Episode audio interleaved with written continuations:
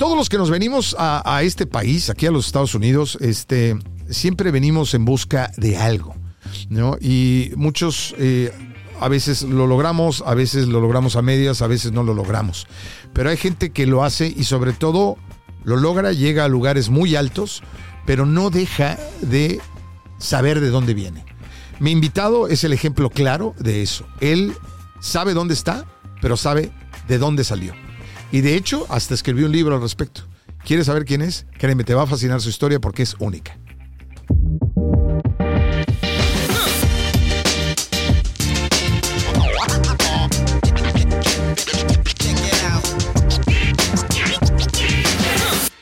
¿Qué hola? ¿Cómo estás? Bienvenido a Pavariar con servidor Rafa Sigle. Gracias por estar conmigo, gracias por acompañarme, gracias por estar pues aquí, ¿no? Y pues como dicen, Pavariar con Rafa Sigle, pues es que no había otro, entonces me llamaron a mí. ¿ah? Por eso estamos aquí muy contentos. Pero yo te, yo te soy honesto, haciendo lo que hago, eh, me encanta, porque me encantan las comunicaciones, me encanta estar en contacto contigo. Por cierto, si estás viéndonos en YouTube, este, pues hay, si no es mucha molestia, apriétale al subscribe, ¿no? Para que te suscribas y sepas qué estamos haciendo, quiénes tenemos invitados y te repito y lo voy a seguir diciendo hasta el cansancio, si tú tienes algo que decir, seas quien seas, pero tienes algo que quieras que la gente escuche, por favor, vente conmigo, vente al programa, yo te tengo aquí, te sientas al lado mío y platicamos de cualquier situación que quieras, porque esto es un espacio abierto en donde podemos hablar y porque para poder ser escuchado hay que hablar. Porque decía mi mamá, el que no habla, Dios no lo oye. Así que ya sabes, no puedes venir aquí para variar. Pero te decía, a mí una de las cosas que más me gustan de este trabajo es la gente que, que, que viene, que, que, toma, se da su, eh, son tan, tan generosos que se toman el tiempo de venir a platicar conmigo y eso lo valoro y lo agradezco a la vida, lo agradezco a Dios. Y hoy es un ejemplo de eso, porque es él, él mi invitado es un hombre que admiro muchísimo por múltiples razones que es uno de los mejores eh, programadores de radio, de los mejores locutores que ha dado eh, la industria de la radio en Estados Unidos y en, en, cualquier parte, me atrevo a decir. Y aparte de eso, es un gran ser humano y no nada más eso, ahora ya es escritor. Y bueno, nada más le falta que venda mole los domingos, ¿verdad? Porque hace de todo. El querido y único Juan Carlos Hidalgo. Mi hermano, ¿Cómo estás? Qué, qué, gusto, muchísimas gracias por invitarme a tu programa, a tu podcast, a, a tu video también. Pues, este, aquí estamos. Sí, es, es, me da mucho gusto eh, estar aquí contigo. No, y la verdad, a mí me da mucho gusto, como te digo, y te lo digo muy honestamente y con el corazón en la mano, ¿no? El que tú te tomes el tiempo, que eres un hombre muy ocupado, ¿no? Y, y, y quieras venir a, a, compartir con nosotros, para mí es un lujo y, y, créeme que lo valoro muchísimo, al igual que todos los que nos están viendo y escuchando, ¿no? Porque, porque como lo dije, si tú no sabes quién es Juan Carlos Hidalgo, bueno, Juan Carlos Hidalgo es de los que ha hecho que la radio en los Estados Unidos esté a nivel, o si no es que más a nivel de, de radio escuchas que el mismo México y el mismo muchos países de Latinoamérica. Porque a veces la gente que nos ve en México y eso dice, ¿a poco la radio en español rifa en Estados Unidos? rifa, bueno, rifa al punto de que la radio en español ha sido la número uno en Estados Unidos, tanto del mercado anglo como el mercado latino, la número uno durante muchos años. Así es. Eh, no, no me dejarás mentir. Eh, por supuesto. En sí. ratings, la radio hispana ha sido la número uno durante muchos años. Muy, muy competitiva este, con, uh -huh. con las emisoras de, de la, del mercado general, del, mercado americano. Y, y, pues, ¿cómo no va a ser? Con la cantidad de hispanos eh, que vivimos acá en Exacto. Estados Unidos. Claro. Este, la verdad es que es una bendición que tengamos la oportunidad de, de poder comunicarnos y de poder eh, eh, entretener a nuestros oyentes, ¿no? Claro, y, y, esto es el trabajo detrás de bambalinas, ¿no? Por decirlo de alguna forma, porque pues nosotros conocemos a los grandes locutores, ¿no? Uh -huh. Que ha habido en este país, Humberto Luna, habla, podemos hablar de grandes leyendas de la radio, pero a final de cuentas los que, ahora sí que de one who call the shots, diría el gabacho, ¿no? Los que han hecho son ustedes, ¿no? Tanto tú como locutor frente al micrófono durante muchos años, como después ya como programador, ¿no? Entonces Juan Carlos Hidalgo, aparte de que es, fue un gran locutor, es un gran migrante, es una historia de éxito y aparte es un sobreviviente. Eh, ya, y escuche bien, y no nada más sobreviviente, no me refiero a nivel negocio, sino un sobreviviente a nivel vida. ¿no? Y ya te vamos a contar por qué, y él lo platica en su libro, que es un libro interesantísimo, que habla de lo que es ser migrante, pero lo habla de una manera muy orgánica, muy padre. Uh -huh. Juan Carlos Hidalgo, vaya, es uno de los reyes de la radio y lo seguirá siendo, de las comunicaciones, gran empresario, y, y, y cuéntanos, platícanos tu historia, porque es una historia muy sabrosa, es una historia muy padre. ¿Cómo llegas, Juan Carlos Hidalgo? ¿A qué edad llegas a Estados Unidos? ¿Por qué te vienes a Estados Unidos?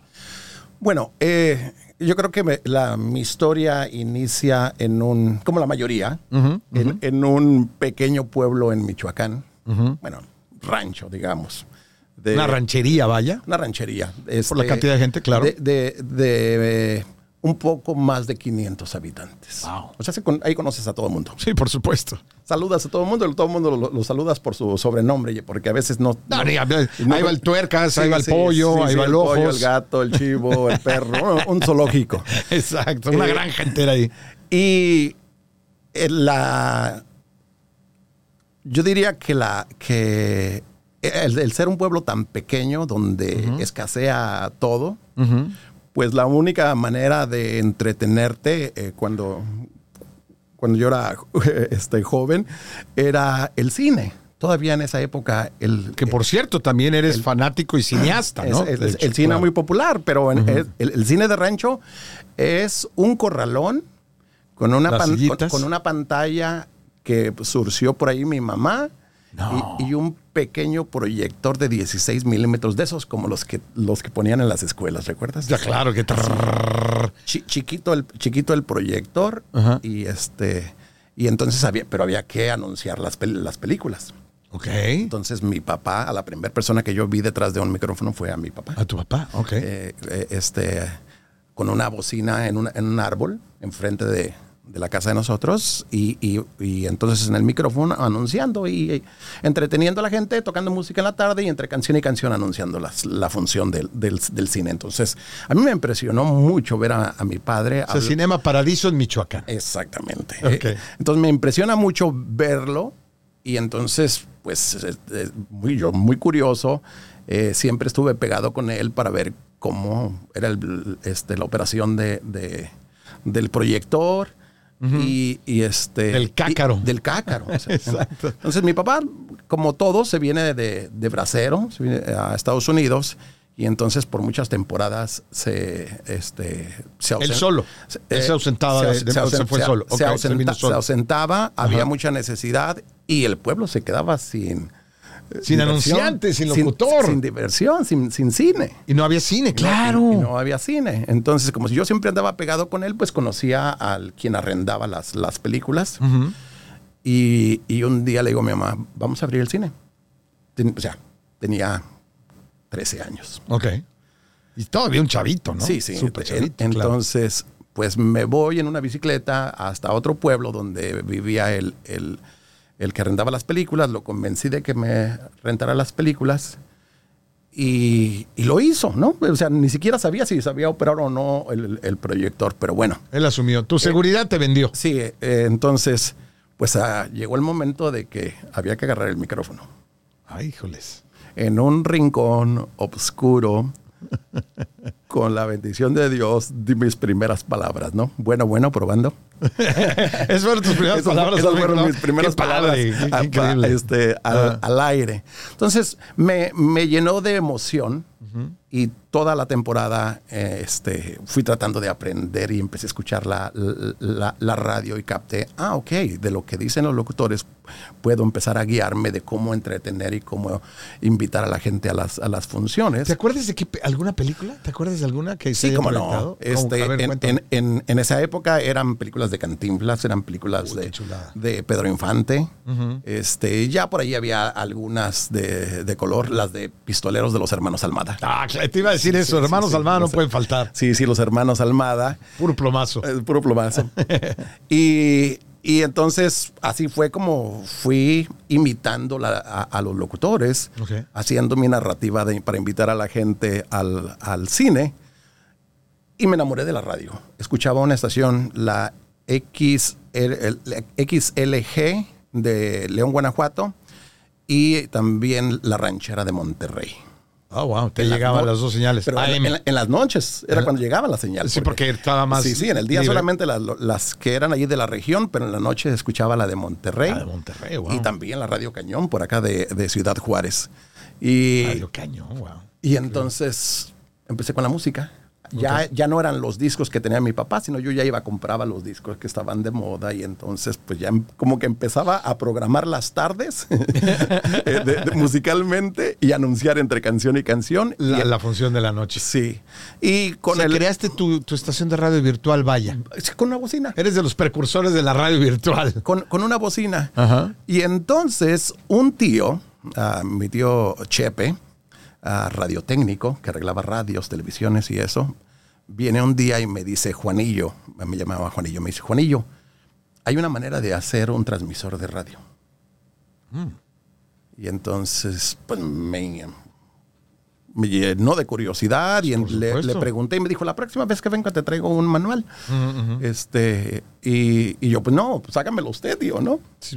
Pero pues él se fue y se entretuvo y, y mi vecino panadero este, tenía un familiar que era radiotécnico que venía ocasionalmente ahí al pueblo y se pasaba unos días arreglando planchas.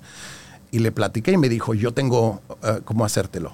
A la siguiente semana volvió con el aparato. Era un chasis de un radio viejo, de esos de bulbos De bulbos, claro. lo, lo- le conectó a la antena del, del radio, perdón, de la televisión, ya sabes, esas de aluminio que, que parecían arañas, Sí, sí, sí, claro. un tocadiscos y un micrófono, y, y escogió una, Frecuencia. una frecuencia y la señal viajaba en el, en el rancho en- de antena en antena. Entonces, claro, porque salía la. O sea, qué bárbaro. y entonces el- eh, em- empezamos a decirle a la gente que nos sintonizara todas las tardes Ah, en tal número. en tal número y empiezo ahí a anunciar que la misa, que el panadero, que No. la carnicería y ¡Qué joya de historia! Sí, y empiezo, hago, hago una radio pirata. Completamente. Completamente. Pero, Digo, o sea, ¿Por qué pero- pirata? Porque no te le estabas encimando a nadie. No, no, pero ni, si- ni, Sí, si- por ni siquiera no tenía estaba registrado ni nada. No, ¿Y ni siquiera tenía saber? idea, ni siquiera Claro, tenía idea de, de, de, Tú de lo que querías era hacer radio, era comunicar, vaya. Es- entonces me, me, me sigue ¿Y ponías emocionando. música? Ponía música. ya no, el- la función era dos veces a la, a la semana. No, claro, ya. Pero ya todas las tardes yo ya tenía mi programación desde las 4 de la tarde hasta las 10 de la noche. Wow. Y ya tenía que la hora de los enamorados y que, o sea, progr- programando. Eres un programador nato, locutor Sí. nato. Ok. Y entonces este, me llenó mucho la curiosidad y me voy a la, a, a la ciudad, al, al- al- ya al pueblo más cercano. ¿Tu pueblo era Tariacuri, del que estamos hablando? Tariacuri y enseguida Zacapu, Zacapu, Michoacán. Zacapu, claro. Michoacán. Y entonces ahí hay dos estaciones de radio. Ok. Entonces fui, este, toqué la, la puerta. Ahí, obviamente, me dijeron pues que no, que necesitaba una licencia de, de- de locutor. Este, y, y, to- y como era una cabina de cristal, pues yo me iba siempre que tenía oportunidad y me sentaba a ver a los, locu- verlos. a, a ver a los locutores, Ok. ¿no? Ya hasta les, eh, les molestaba. decían, Los "Dices, escava, ¿no? Y ese sí, sí, ¿qué sí, tranza? sí. ¿Qué quiero, qué? Este, cuando me dicen que no, ya en el rancho la única opción que teníamos los jóvenes era, pues vámonos a Estados Unidos.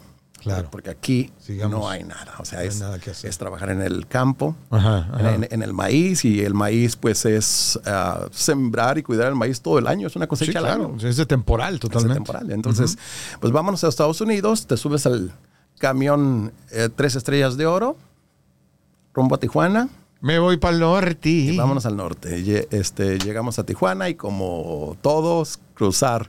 Ah, ahorita, me, déjame, ahorita me cuentes cómo cruzaste. Perfecto, Ok. perfecto. Va- vamos a un corte. Esto está padrísimo. Qué historia, qué historia, la verdad. Cinema Paraíso se queda corto. Juan Carlos Hidalgo, gran programador, gran ser humano, escritor, empresario de la radio. Y digo, ya, si no te das cuenta que ya a esa edad lo traes, pues entonces yo no sé qué. Regresamos en un momento en Pa Variar con el querido Juan Carlos Hidalgo. No te vayas.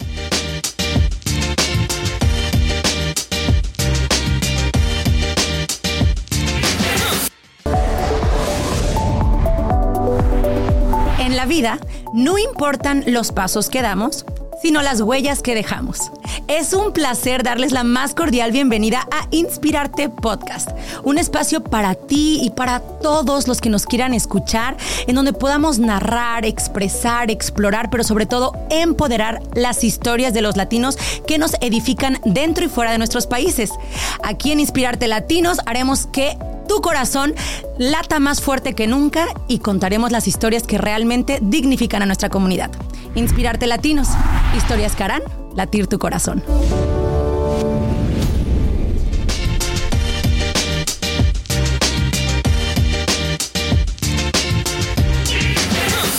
Y ya estamos de vuelta en Pavariar con eh, tu servilleta Rafa Ziegler y hoy eh, con mi gran invitado Juan Carlos Hidalgo, que nos está contando unas historias muy sabrosas.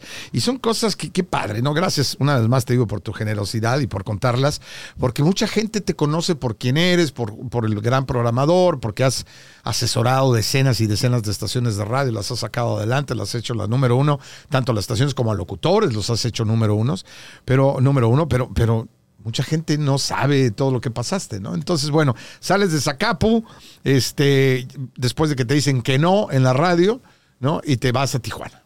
Llegas a Tijuana, ¿cómo cruzas a los Estados Unidos? Pues ¿Qué yo- edad primero? Recuérdame qué edad. Lle- llegam- llegamos a Tijuana, recuerdo, era un miércoles, muy temprano en la mañana. ¿Qué edad tenías? Ah, tenía 17. O sea, ya de los Sí. 13 que empezaste, ya a los ya, ya 17 habían pasado, ya, ya- Claro. ya habían pasado este, algunos años. Entonces, ah, llego a, a- a Tijuana, eh, nos hospedamos en un hotel y estuvimos tres días hasta que el sábado este, ya viene una persona por nosotros y nos, Ok. dice, y nos dice, prepárense. Este, la tarde llegamos por ustedes al anochecer y hoy cruzamos. Ok. Entonces, nos, ¿Te acuerdas cuánto les cobraba? Sí, él era un, un amigo este, conocido de- del, del pueblo, el, el que coordinaba. Entonces nos cobró 350. 350 dólares. Creo que hoy en día les cobran 25 mil dólares, una cosa así. Y luego a veces desafortunadamente ni los Sí, pasan. sí, es una sí, tristeza todos los coyotes. Entonces, en el- pues nada, cruz- cruzamos por, eh, este, por allá, por ah, la colonia Libertad. Por, claro, por, claro. El, por el cerro, No, escon- y este, escondiéndote entre los ah, matorrales. Este, en esa época traían un helicóptero con un con, infrarrojo o de temperatura. No, ah, con- con el, con el claro. con, con el, con el faro al- Sí, sí. Entonces te ibas y te escondías en- y te quedabas otro rato ahí. De repente escuchabas que pasaba una de las, de las, de las patrullas y se oscurecía, se retiraba el helicóptero y a correr otra vez. Órale. Toda la noche. Hasta que, no sé, no sé, llegamos en la madrugada a- por allá abajo de un puente y, y este... Ya estaban de este yo- lado. Yo, escuchaba mucho ruido de carros, estábamos bajo el freeway. Oh, wow. Ok. Y entonces nos dicen, hay que correr, vamos a cruzar. El el- 5 han de haber estado el Freeway 5. Sí, sí. Claro. Dice, tienen que, tenemos que cruzar este campo, era un, un campo, era un campo de golf.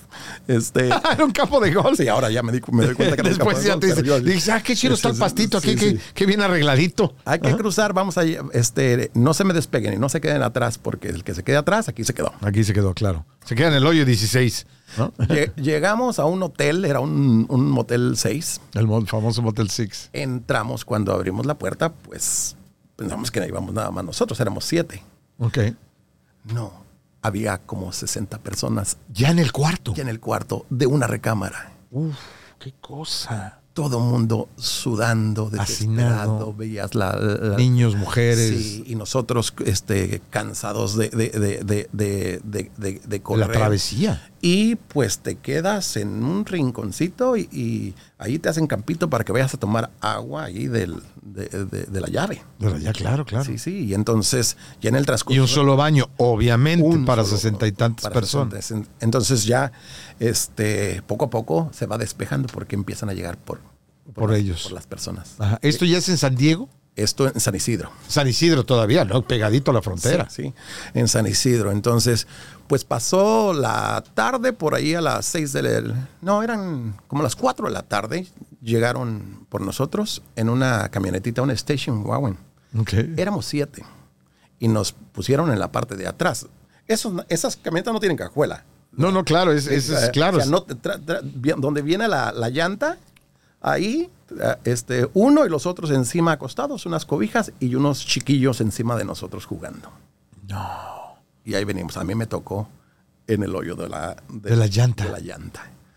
Entonces, pues todo el recorrido yo creo que fue hasta por acá en, en, eh, en Irvine o por o Santana. sí, no porque sé. tenían que pasar por la garita que existía, que está por ahí, por San Clemente. Sí, sí, sí. Por- o sea, eh, cuando se detuvo el carro y, y- y- les preguntaron, la señora contestó en in- inglés y- y continuamos. Sí, para la gente que no sepa, cuando tú vienes en el Freeway 5, cruzas San Isidro, San Diego, y ya cuando vienes hacia Los Ángeles, hay una garita enorme que está en San Clemente, San Clemente. que no hay manera de burlarla, Así porque, es. Porque de un lado tienes el mar y del otro lado tienes cerros, Así es. ¿no? Y está el Camp Pendleton, también está muy cerca, ¿no? El campo militar.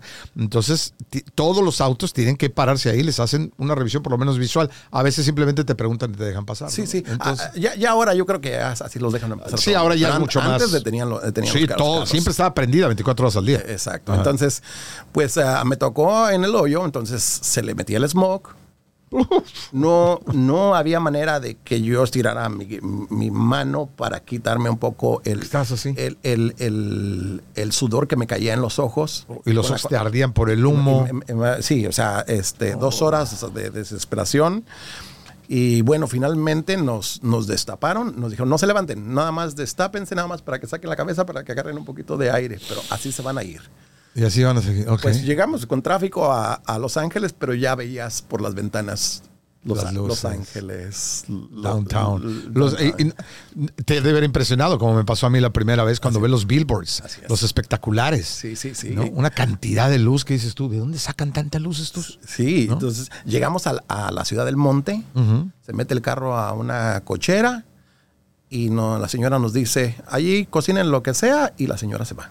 Nos dejó en la, en la casa, entonces había una canasta de huevos, agarramos hu- huevos y unas salchichas, e hicimos una, así, una torta de huevo gigante. De huevo con salchicha, una chulada. Teníamos dos días sin comer. No, no, no, qué cosas. Sí, Entonces, sí, sí. Esa, esa- eso fue mi primer comida en Estados Unidos.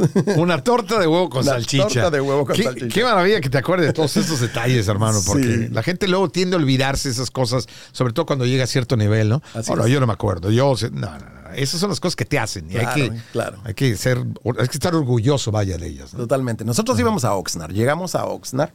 Íbamos por el Oxnard Boulevard y recuerdo que vi el Cine Boulevard en Oxnard. ahí. Ok. Y yo dije, yo quiero trabajar ahí, el cine, obviamente. Sí, pues ya, tú eres ya gente de cine. Sí, sí, yo- Tú eres cácaro profesional, vaya. O sea, la- ya lo, la- lo de radio ya eh, se había quedado atrás. Yo sabía que venía a trabajar en el campo.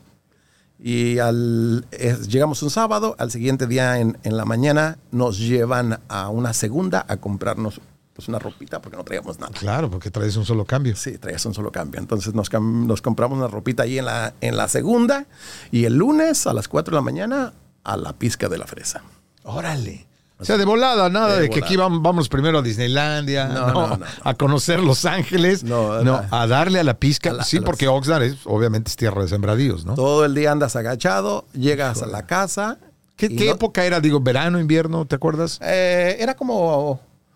eh, no, era la, era la primavera, por ahí en abril. Porque todavía no era de esos calores No, infernales, ¿no? Ok. No, no. Entonces llegas, llegas en la tarde y, y- y no te puedes ni sentar al baño. De lo, porque estás todo el día agachado. No te puedes ni poner Ni- derecho, ni ¿no? enderezarte, Ni enderezarte, ni claro. Ni, enderezarte. Entonces, ah, este, pasaron los, los años, un par de años, me saca la migra del campo.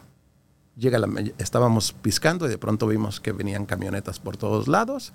Y yo voy y me tiro abajo de las cajas.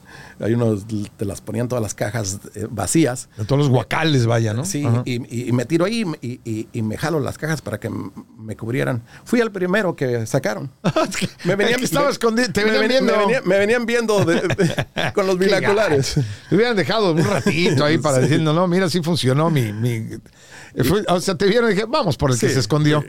¿no? Y ya Eva, nos llevaron a, a- a Tijuana de regreso y otra vez volvimos a entrar. La misma travesía. La misma travesía. Va de nuez. En, en esa Después de época- dos años. Sí, en esa época. O sea, hoy en día la gente puede decir que, que- que fue un sacrificio, pero estábamos jóvenes. Para nosotros era una aventura. Claro, claro. Era, sí. una, era una, un- una- una aventura. Este, el, el nuevamente cruzar la, la frontera. Ya, ya, ya teníamos unos meses acá, ya conocíamos más o menos cómo, cómo, Cómo estaba, la onda. Cómo estaba la, la situación.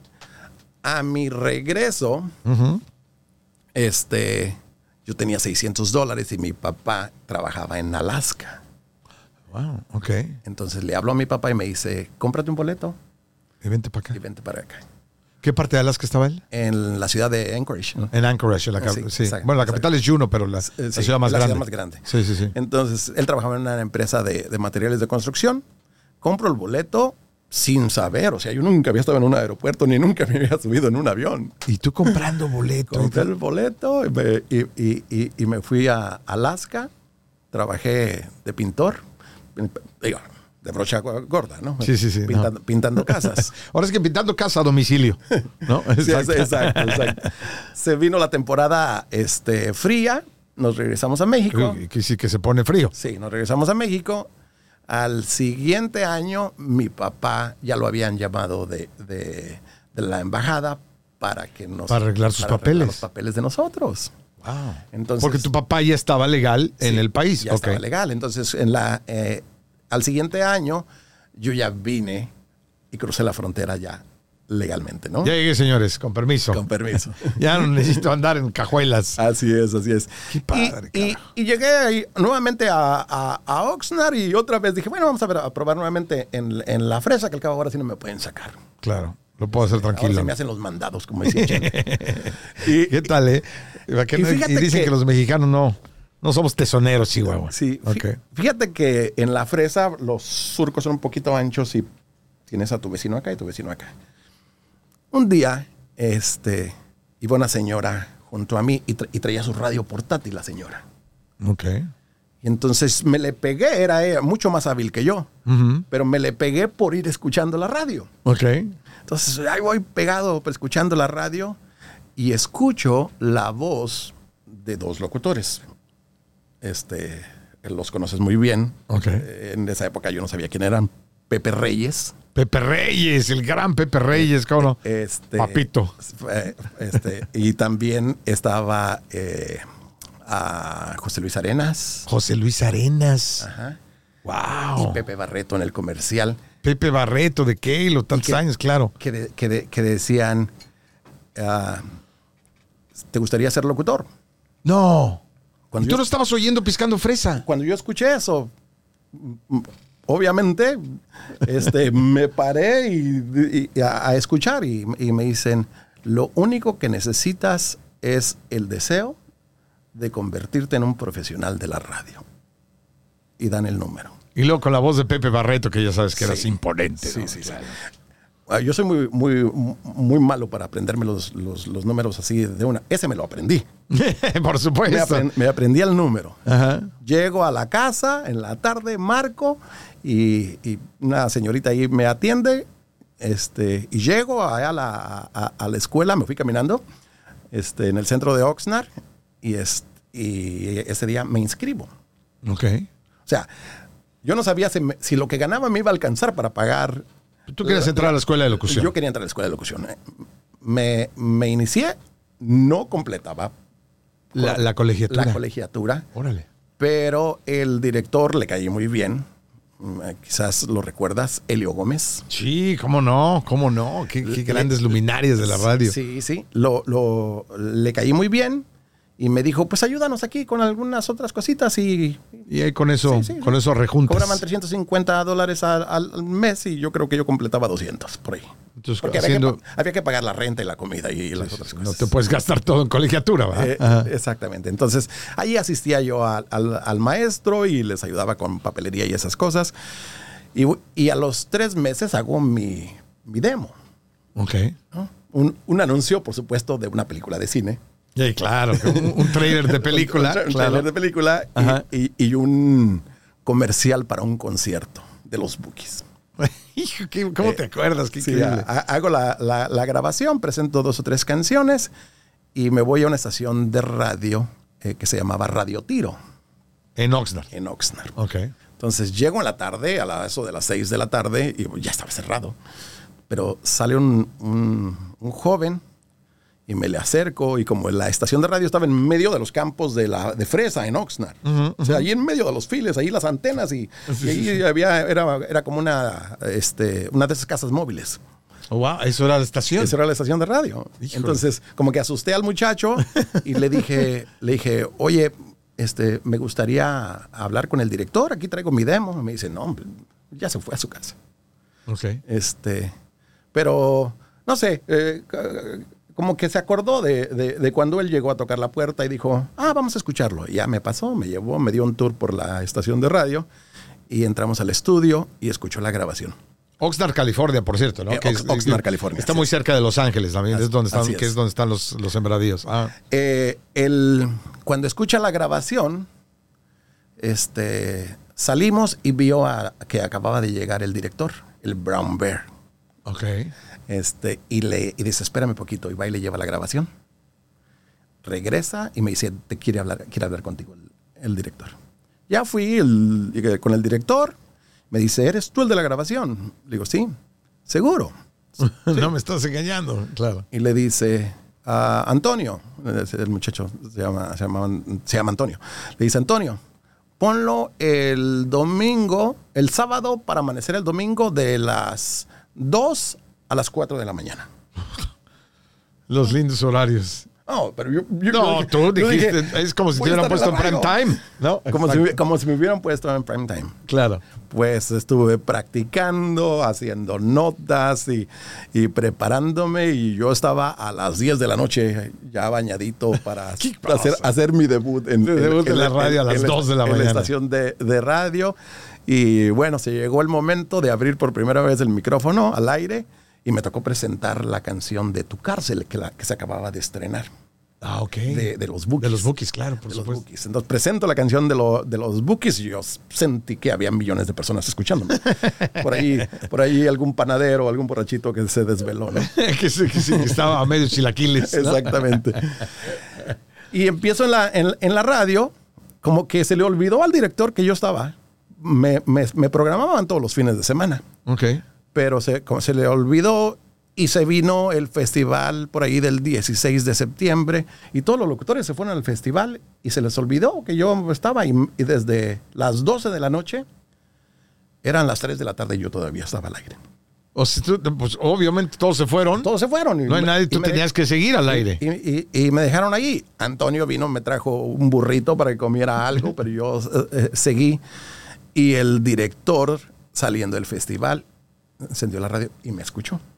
Wow. Ok.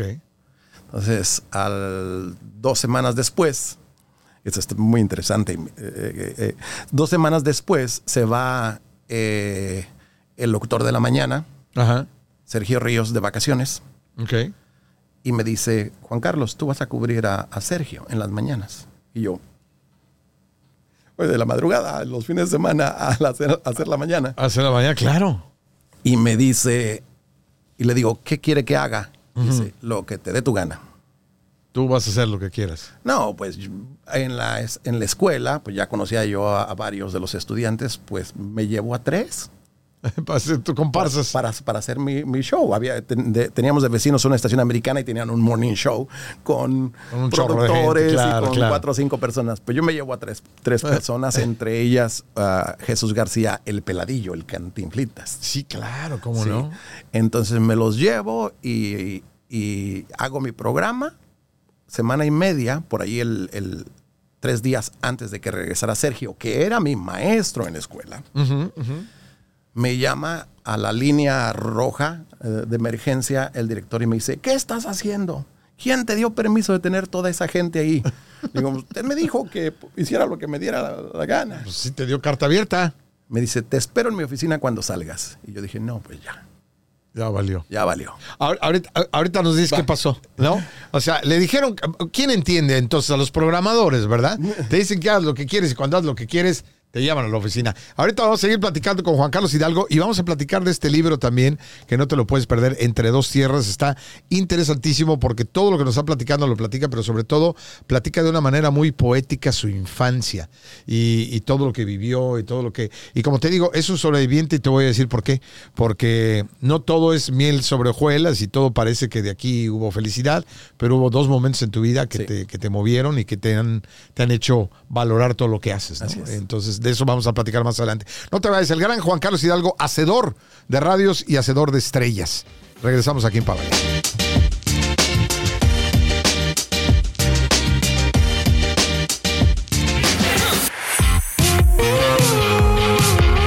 Yo soy Ana Cristina Olvera Y aquí en Uno Productions estamos creando contenidos para la comunidad latina. Yo te invito al podcast Habitantes del Futuro, en donde analizamos temas de ciencia, tecnología e innovación para demostrar que los hispanos y los latinos estamos participando como generación en la tecnología y la ciencia que cambiará la era de los habitantes del futuro. Búscanos en tu plataforma favorita.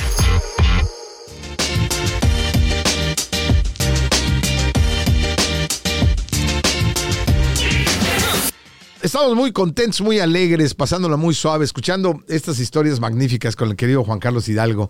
Eh, productor, eh, empresario, locutor de radio, este, cineasta.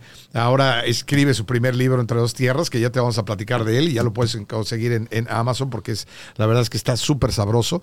Y es toda la historia de alguien que llegó y que ahora sí que desafió y venció todos los obstáculos para llegar acá. Y entonces estamos hablando de su, de cómo empezó en radio.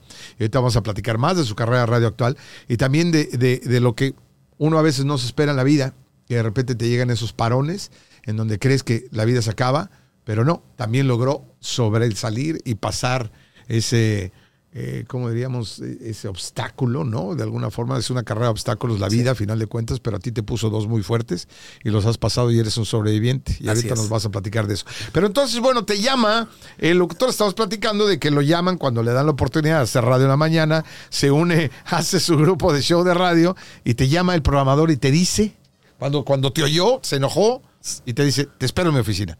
¿Qué pasa después? Llego a su oficina y me dice, ¿y ahora qué voy a hacer? Le- digo, tú de qué estás perdón. hablando? Dice, sí, ¿qué voy a hacer con Sergio? Mi maestro. Ok. Dice, le digo, ¿por qué? Dice, no, porque tú te vas a quedar hacer- haciendo el programa de las mañanas. O sea, básicamente te llamó para contratarte ya. Sí, y le digo, pero Sergio, Sergio es mi maestro.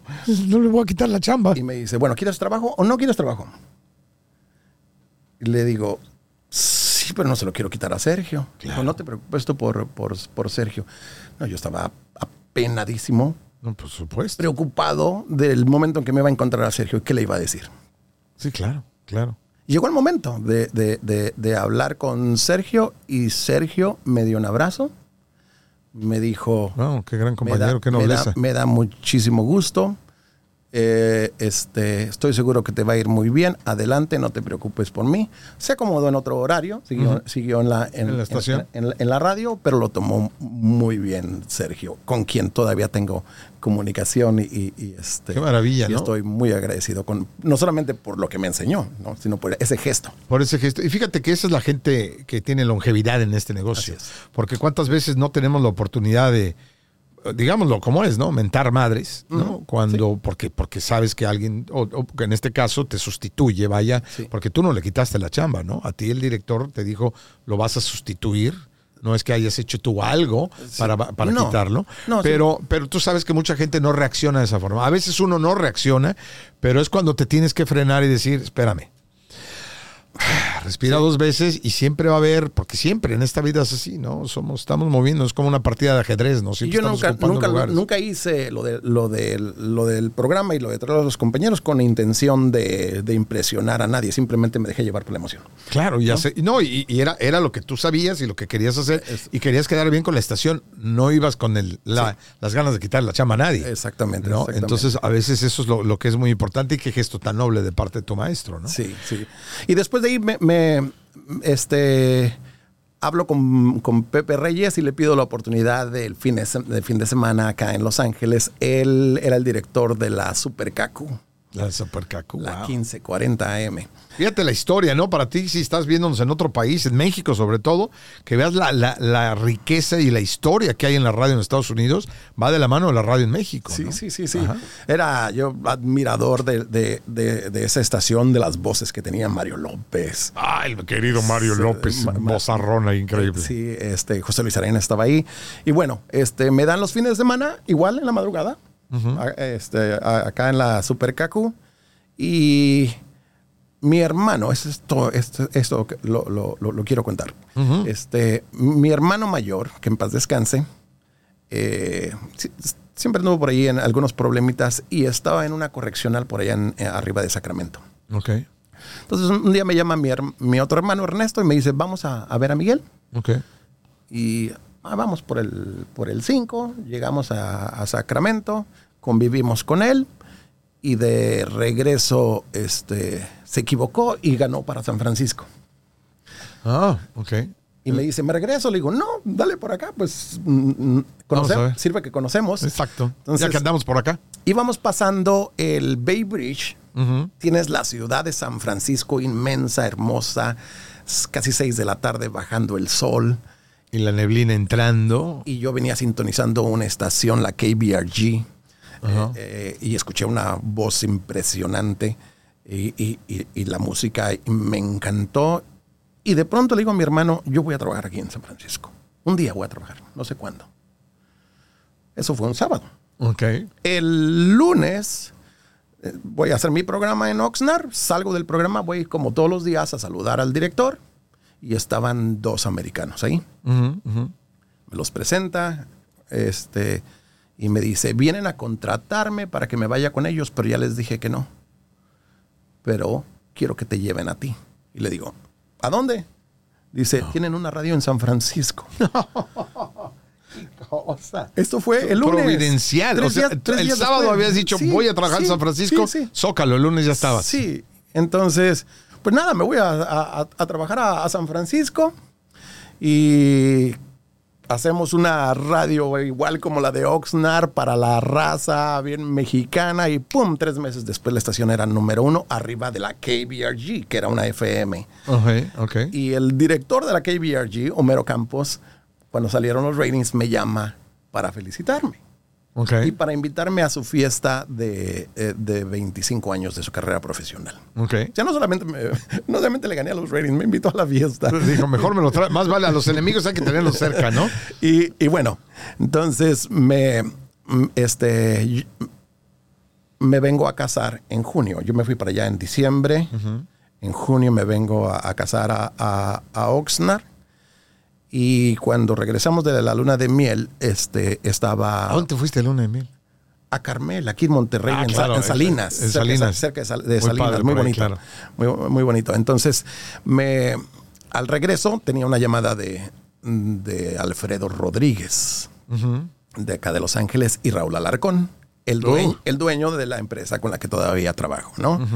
Entonces me llaman, me dicen que tienen un proyecto, que me, me quería, eh, eh, querían que me viniera, pero curiosamente cuando regresé de vacaciones, por ahí algunos compañeros convencieron a- al dueño de cambiarle la programación a la radio. O sea que cuando yo regresé a, la a- a- a San Francisco, mi radio ya no era mi radio. Claro, claro. Y yo ya no sabía si, si tenía chamba y estaba recién casado.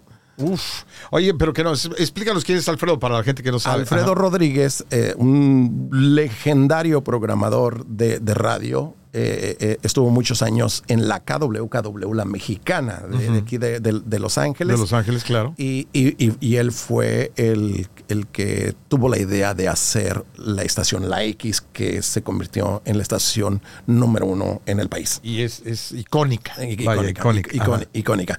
Entonces, En San Francisco, ajá. eh, me, me- pues llego a la estación de radio y les pregunto que qué pasó, que por qué me la cambiaron. ¿Qué pasó? ¿Qué ondón? Este, me, fui, me, me fui a luna de miel y regreso y ya no sé qué. Y me, y, el, y me dicen, es que esto no es Oxnard, esto no es un ranchito, esto es San Francisco. Le digo, tu estación está número uno, ¿de qué estás hablando? ¿Qué quieres hacer? Si no está roto, no lo arregles. Eh, Sí, ¿no? sí, sí. Y además, pues la gente en Oxnard puede trabajar en el campo, pero en San Francisco trabajan lavando platos y, y- y- y- y en los restaurantes. Y Claro. además estamos rodeados de campos. Claro, claro. Ajá. Pero, pues, ah, regreso a casa, triste. Tenía la llamada de Alfredo y de, y, y de Raúl Alarcón. Y al siguiente día me invitan al proyecto este de la, de la estación en Los Ángeles. Y voy y al siguiente día renuncio. Mi renuncia inmediata. Me voy. Claro, pues ya no tenías nada que hacer ahí con lo que habían hecho, claro. Y, y me dicen, ¿a dónde vas? Le digo, no sé, pero no quiero estar ya más aquí. Me vengo a Los Ángeles, me invitan al proyecto de la X en, en- acá en Los, en Los Ángeles y me- obviamente me ponen a trabajar en la, en la mañana, me traigo al peladillo, al cantinflitas y, y, y nos va súper bien. La estación se convierte en número uno. Curiosamente yo me vengo de San Francisco a Los Ángeles ganando menos que lo que ganaba en San Francisco. Sí, claro, tuviste que y, y- Hacer el sacrificio porque, es- porque la estación de Raúl estaba a punto de irse a la bancarrota. Wow, entonces casi casi te trajo por ayúdame a sacar esto adelante. Y bueno, yo no tenía más opciones, ¿no? Sí, claro. Sí. Entonces, eh, me, me vengo a Los Ángeles, la estación se convierte en número uno y veníamos a competir con Humberto Luna, Jaime Piña y todos. Locutores icónicos de Pe- acá. Pepe Humberto Garza. Luna, el único que tiene una estrella en Hollywood. Exactamente, todos estos- Ajá. to- todas estas personalidades legendarias y nosotros pues éramos dos rancheritos que salimos de Oxnard y que no teníamos el, el- el nivel de, de- de locución que tenían todas estas personalidades, ¿no? Claro. Entonces... La trayectoria, pero- vaya. Exacto, pero creo que la gente nos aceptó por, por lo mismo, porque les hablábamos en su lenguaje, porque era muy... Lo que hablábamos hace un la- rato, la- era la- orgánico, era La directo. narrativa era muy sencilla, ¿no? Muy, Sí. muy, muy orgánica, lo aceptó muy bien la gente y, y- y la emisora se convirtió en número uno, le ganamos a Howard Stern. Imagínate tú, imagínate, o sea, es lo que te digo. Las estaciones en español durante muchos años le han dado las tres y las malas a las estaciones en inglés, aquí en Los Ángeles. Y no nada más en Los Ángeles, a nivel nacional, pero sobre todo en este que es el mercado más importante. ¿no? Es, exacto. Entonces, la radio se va número, número uno. Este, yo me hago también programador de la, de la emisora junto con, con Alfredo. Ah, tengo 31 años trabajando con la, con la misma empresa. Wow. Hago, hago otras cosas, hice otras empresas que, que estoy muy agradecido con, con la familia Alarcón porque me lo permitieron hacer otros negocios. No, pues Este, si sa- sa- sa- saben, saben con sí, quién están tratando. sí. Eh, claro. entonces hicimos otras empresas. Te, te- Y- te y- permitieron diversificarte en el eh, negocio. Exactamente. Ajá. Y entonces, pues ah, así ha sido la, la- la historia de, de la radio. Te llega la fama. Sea, Sí, no, o sea, sí, te- sí, te- sí. te- Este, de ¿Lidiaste bien con la fama? ¿Sabes qué?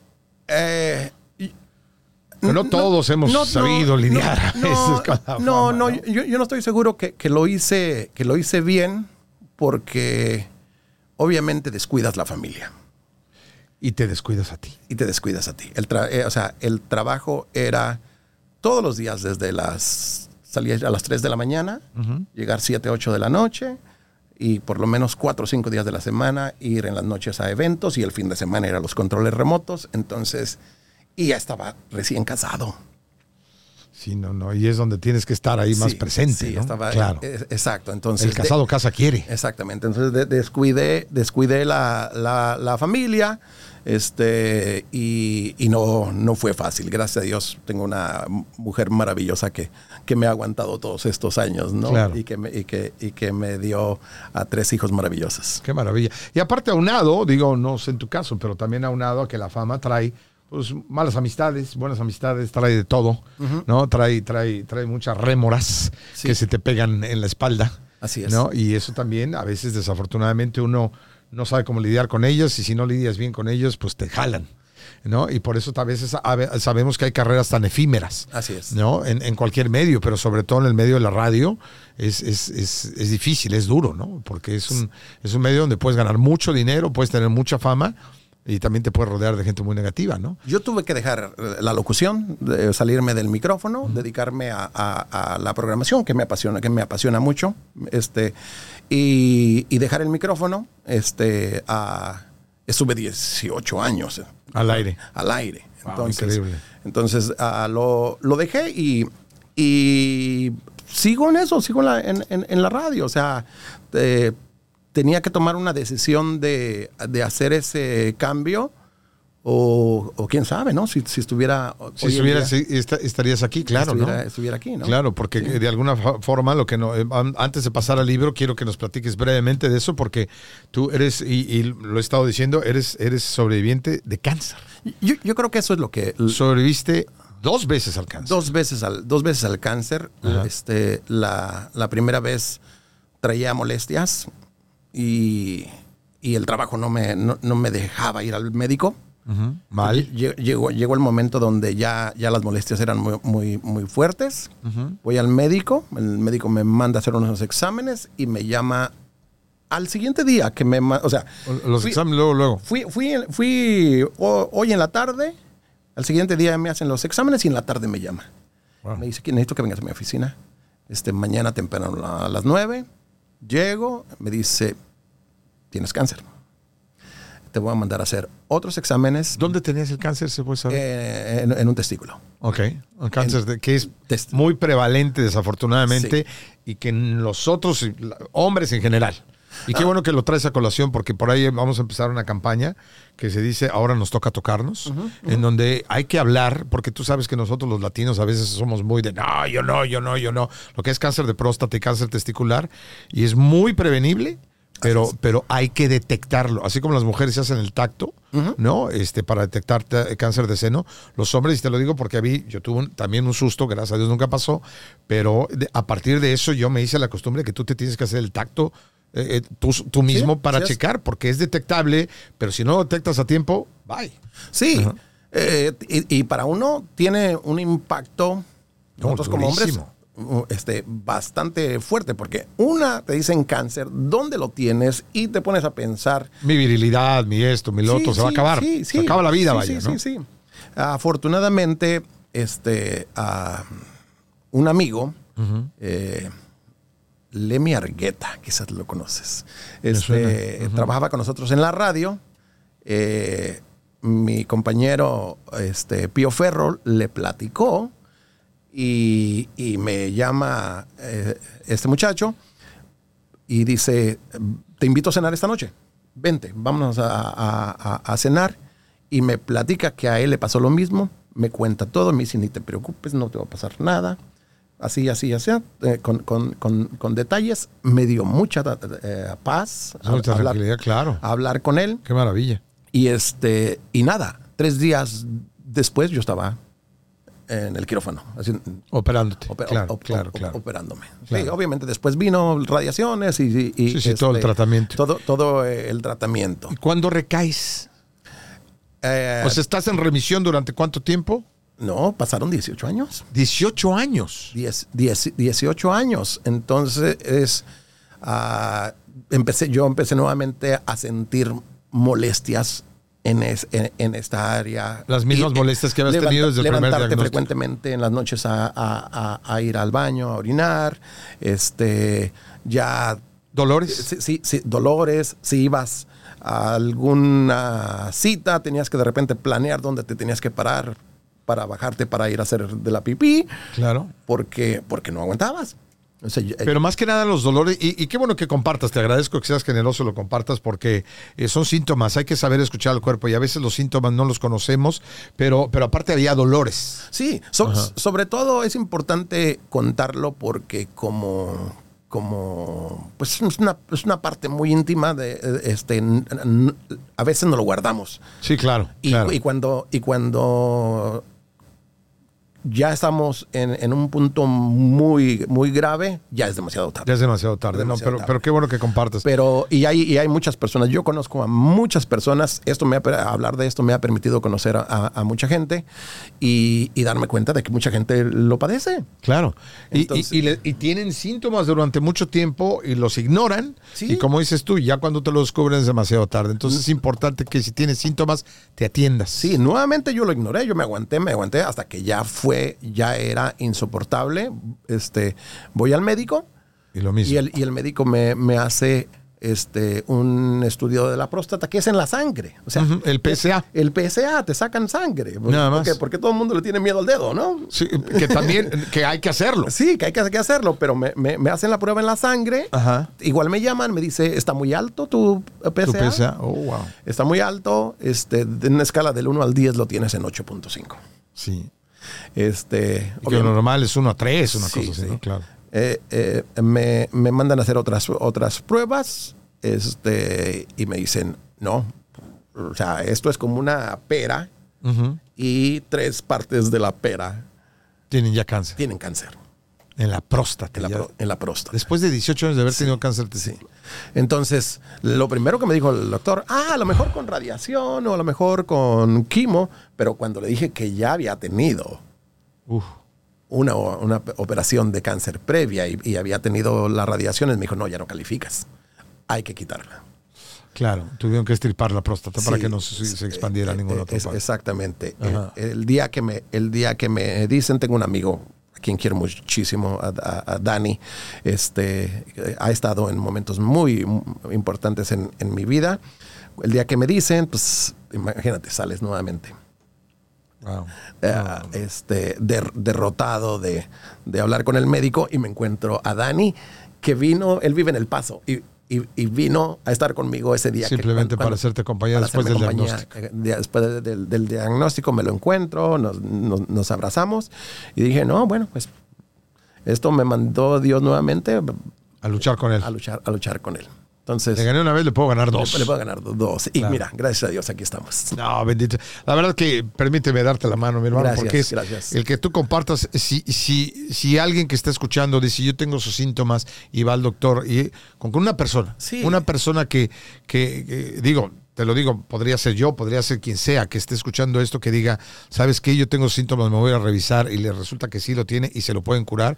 Es maravilla, porque hay que compartirlo. Como dices tú, la gente tiende a ser muy privada, sobre todo cuando es ese tipo de cáncer. Sí. Cuando es cáncer de próstata testicular o eso, la gente es un tabú. Sí. ¿no? Pero óyeme, hay que compartirlo, ¿no? Yo perdí a mi hermana apenas hace dos años de cáncer de colon y, yo ahora me he vuelto, de alguna forma, háganse la colonoscopía.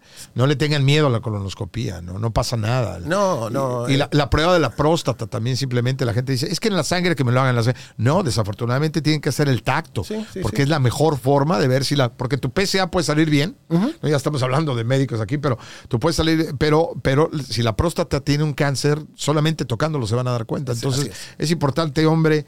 El machismo no existe cuando se trata la salud, ¿no? Hay que, hay que revisar. Y es muy fácil de darte cuenta cuando... Algo no anda bien. y, y, es que empiezas a ir más frecuentemente al baño. crees, es el momento de decir, ok, voy a hacerme un estudio para ver cómo, cómo, cómo anda. Y lo mejor es la prevención, hacerse chequeos, ¿no? chequeos. Entonces, oye, pues eh, hablemos del libro. Qué padre. Tenemos que hacer una segunda parte contigo, mi querido Juan Carlos, porque eh, tu historia es increíble y, como te repito, el que platiques, el que te abras de, capa, aquí te lo agradezco, ¿no? Porque, porque no son cosas fáciles de, decir y platicar, pero, pero muchísimas gracias. Ahora, mi querido Juan Carlos, bueno, escribió este libro que se llama Entre dos tierras.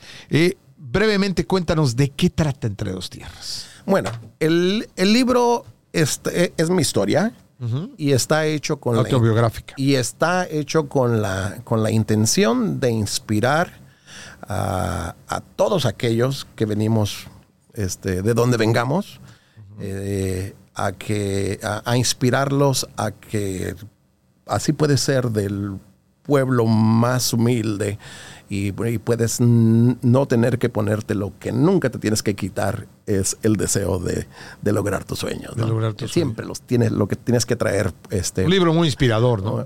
muy, puesto. Y eso es una historia de inmigrante, cuenta la historia de mi padre este, como, como bracero y la historia de, nosotros como, como inmigrantes y cómo, cómo, cómo la, la, vida te lleva a, a, lo que tú quieres a veces sin, sin estar en busca de ella, ¿no? O sea, eh, eh, este, las cosas van, van cayendo en su lugar. No sé si, no, no sé si es la fuerza de atracción o qué es, pero en el caso mío, la vida me fue llevando sin tener una meta de decir, oh, quiero ser este, exitoso, quiero tener esto, no, no, simplemente me dejé llevar por, la, por, la, por la emoción y el deseo de, hacer las cosas bien. ¿Lo que te gustaba hacer? Mi, abuelo este, tenía una frase muy ah, este, bonita y muy poderosa, ¿no?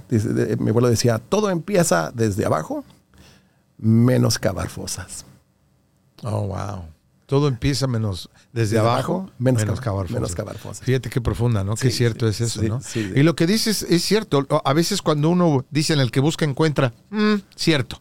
Pero también hay que buscar pero hay que buscar lo que quieres hacer y por añadidura te van a venir las cosas. O sea, te tienes que volver en el imán para poder atraer las cosas, porque las cosas te van a llegar. Y si tú trabajas en ti, las cosas te van a llegar por añadidura, ¿no? No que, no que, cuando andamos tras el billete, tras el varo, tras la posición, tras esto, vas y vas y vas, y ¿qué pasa? Que te caes, te caes, te caes, no llegas y te frustras y te lleva la fregada. Entonces tú lo que tienes que hacer, creo yo, y lo que he aprendido y lo que he leído, y lo acabo de leer hace muy poco, y ni siquiera era un TikTok que decía eso, que precisamente conviértete en el imán no, no trates de buscar las cosas, más bien trata de atraerlas trabajando en ti y haciendo lo mejor posible. Cuando, yo, yo- eh, eso, eso sí puedo decir, cuando quieres algo, no, no hay horarios, no es de ocho horas, No. es de trabajar en lo que a ti te gusta y lo que tú eh, de- de- de- deseas. Eh, digo, no es necesariamente trabajo físico, sino siempre tu mente siempre tiene que estar trabajando en, en- en- en lo que más deseas. Exactamente, porque, claro, porque, exacto, porque hasta el tiempo que estás eh, descansando, vaya, físicamente eh, hablando, eh, tienes que estar programando tu mente, porque las dos van de la mano. Así, así ¿no? es. Tú no puedes estar eh, picando piedra y pensando que odias picar piedra, ¿no? O, o puedes estar picando piedra y no pensando en lo que quieres hacer después, Sí. ¿no? Entonces, por ahí también ahí, ahí dicen, ¿no? Si tú quieres ir allá, tienes que irte de donde estás. Exacto. Que mucha gente, es que yo quiero llegar allá. ¿Y qué estás haciendo, chaparrito? Sí. Para llegar allá. Sí. No, pues aquí sentado. No, hombre. ¿No? Es como si tú quieres ir al cine, tienes que subirte al coche, pagar el boleto e irte a sentar. No va a pasar de otra forma. Tu ¿no? mente siempre tiene que estar conectada con lo, con lo que quieres, lo, lo que amas hacer, lo que quieres hacer. Eh, vas al cine, ah, ves un video, ves la televisión, conversas con alguien. Todo está conectado de alguna manera y, y- y- y- dices, esta persona dijo algo interesante que- que- que puedo este, compartírselo a uno de los locutores, o puedo decirlo, Exacto, o decirlo yo, o, o- o esta acción que viste en algún video o en alguna pel- pel- película, te, te conecta todo con lo que tú ha- haces, ¿no? Y es prepararse, ¿no? estar- prepararse. estar siempre, siempre con la mente muy, muy abierta, este, porque de todas partes te llega, ¿no? Sí, porque es yo es uno de mis de, cuando lo escuché traté y lo adopto, ¿no? Es, es más importante estar preparado y no tener una oportunidad que tenerla y no estar preparado. Sí, así es. Entonces, por eso, si te educas y vas y estás pensando y te preparas, en el momento que te llegue vas a decir, pum, órale, le brinco. Como te pasó cada vez que tú ibas a la radio, cuando te fuiste siguiendo a la señora piscando fresas. Sí. Estabas listo para oír ese comercial y poder inscribirte en la escuela. sí, ¿no? sí, sí. ¿Quién iba a pensar que, que- que yo por ir escuchando la música y la radio iba a salir un comercial que iba a decir, ¿te gustaría ser locutor? Y luego ibas a estar aquí, ibas a ser programador de grandes estaciones. Eh, eh. ¿Hacemos segunda parte pronto, mi Claro, querido Juan por Carlos? supuesto, Rafa. Te comprometo. Sí, Estamos- claro, ahí está, está claro en sí. tape y todo. ¿no? Y acuérdate, ya está en Amazon, lo puedes Amazon. conseguir. este De veras, eh, cómpralo, léelo, porque es una historia orgánica, sabrosa, entretenida, eh, tiene de todo. Y, y habla la pura verdad y lo, y lo difícil que es, pero a la vez lo fácil que es cuando haces las cosas bien. Sí, está escrito de la manera más sencilla. Bueno, y es que no podía ser de otra manera. Así soy yo. Claro, claro. No, y, y se ve, con esta O sea, plática no. nos damos cuenta, Sí, ¿no? sí, así- así Sí, no, no, no, no, no le eches tanta crema a tus tacos, vaya, como decimos, ¿no? Mi querido Juan Carlos Hidalgo. Rafa, te muchísimas agradezco gracias muchísimo. Bendiciones para ti. No, al contrario, bendiciones a tu familia, bendiciones al libro, a todos y, y gracias y seguro. No, no seguro. Muy pronto lo vamos a poner en el calendario en- en- para que te vengas y echemos otra platicada y platiquemos y sobre todo que nos, nos no, a toda esta gente, porque tú sabes que es uno de los trabajos.